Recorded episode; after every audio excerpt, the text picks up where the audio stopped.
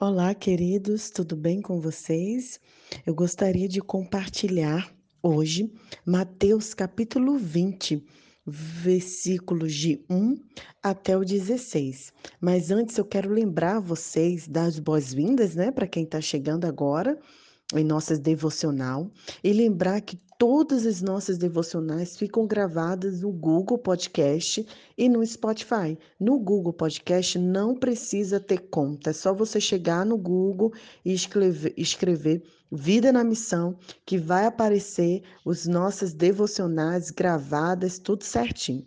Então, para você acompanhar, para você não ficar perdido nos episódios da vida de Jesus, você corre lá no Google e consegue é, ver e ouvir todas as nossas devocionais. Então, hoje, eu quero compartilhar a parábola do trabalhador na vinha, ou a história que Jesus contou para comparar o reino de Deus com os trabalhadores em uma vinha.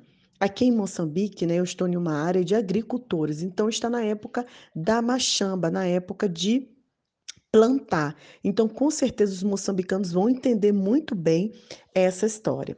Então, a palavra diz assim: O reino dos céus é semelhante a um dono de casa ou um proprietário de terra que saiu de madrugada para assalariar trabalhadores para sua vinha. E, tendo ajustado com os trabalhadores a um denário por dia, mandou-os né, para machamba. Saindo na terceira hora, ele viu na praça outros trabalhadores que estavam desocupados e convidou também para o trabalho. É muito interessante que naquele tempo os trabalhadores eles ficavam na praça e eles ficavam esperando serem contratados por dia.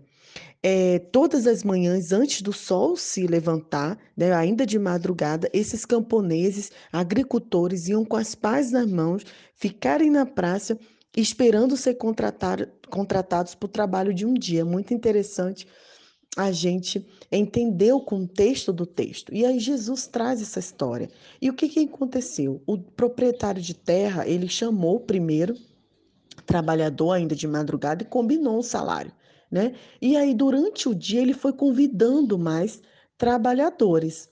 E aí, na hora do pagamento, ele começou a pagar do último até chegar ao primeiro. Então, o último que chegou na vinha, que já era quase é, 16 horas, né? Perto de anoitecer, chegou, só trabalhou uma hora, recebeu o mesmo salário daquele que estava trabalhando o dia todo. E isso causou um grande burburinho, né? Os trabalhadores começaram a, a fofocar, cochichar, como a gente chama no Brasil, porque não concordaram com aquele pagamento. E aí o proprietário falou assim: por que, que vocês estão achando injusto? Eu combinei pagar o que a você, né? Perguntou ao primeiro que chegou, que estava se sentindo injustiçado, porque ele trabalhou o dia inteiro e ganhou a mesma coisa do que trabalhou uma hora. E ele falou, ah, um denário e tal. Então, o, o, proprietário, o senhor da terra, falou assim: então, eu, eu vou, eu estou pagando exatamente o que eu combinei, eu não estou sendo injusto. E eu quero pagar o mesmo a quem chegou depois.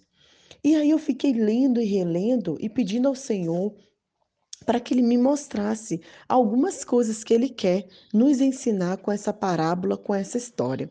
A primeira coisa, queridos, é que o reino de Deus, né, é semelhante a uma machamba, uma fazenda, né? Onde o Senhor convida os trabalhadores.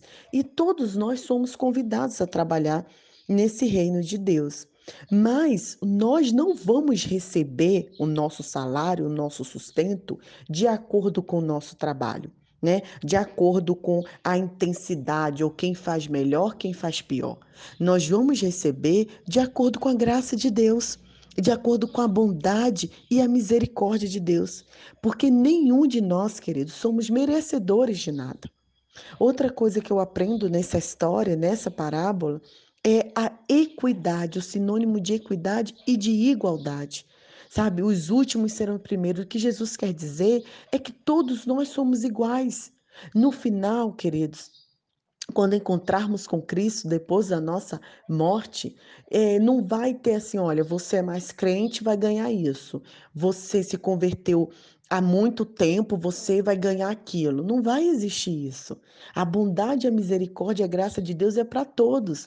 É para mim, que sou cristã, seguidora de Cristo desde que eu nasci, e para mulher que, que acabou de se converter e que talvez tivesse uma vida é, não de acordo né, com os ensinamentos de Cristo, para uma pessoa que é dependente químico, para uma pessoa que roubou, é a mesma graça de Deus. Nós não somos melhores do que ninguém. E a gente pode ver isso. Nessa, nessa essa história é encontrada somente no Evangelho de Mateus. Jesus ele mostra como que o último pode vir a ser o primeiro. Tudo que Deus tem feito pela humanidade, queridos, é por graça. Ninguém merece seu favor, o favor de Deus, e ele nunca está dividido para conosco. Deus é soberano, ele está no poder classificação melhor de posição e recompensa pertence a Ele, para dar a quem escolher. Nós não podemos questionar, Senhor, você abençoou, Ele não me abençoou. Quem somos nós, né, para questionar? E esta história ilustra dois outros pontos: a preocupação de Deus com muitas outras coisas além da quantidade do trabalho realizado. E também nos mostra a raiva de algumas pessoas contra Deus, por ser generoso para com alguns e justo e apenas justo com elas, né? É, outra coisa que a gente observa é a inveja, né? Porque ele não ficou chateado porque ele recebeu aquele dinheiro, porque ele, ele sabia que ele ia trabalhar pelo aquele valor, por um denário, por um, um dia de trabalho. Mas o trabalhador ficou chateado porque ele viu que o outro recebeu igual a ele. Então a gente pode ver inveja no ser humano. E isso Deus não admite, isso Deus não aceita. Então, queridos, que essa história fale aos nossos corações, que a gente entenda que tudo que fazemos é fruto da graça de Deus. Nós não somos merecedores de nada, né? Nós não somos melhores do que ninguém. E lembre-se sempre disso. Os últimos, os que chegaram depois, serão os primeiros. Então, não vamos ficar guardando ódio, guardando raiva, né? Porque Deus é o Senhor da vinha. Ele é o Senhor da machamba, ele é o Senhor da fazenda, da nossa vida. E é ele que direcionará a bondade e a graça na vida de cada um de nós. Um grande abraço para vocês. Continue nos acompanhando, nos siga nas redes sociais, arroba blog Vida na Missão, e você vai continuar aprendendo mais da palavra de Deus. Nai Duarte, Moçambique.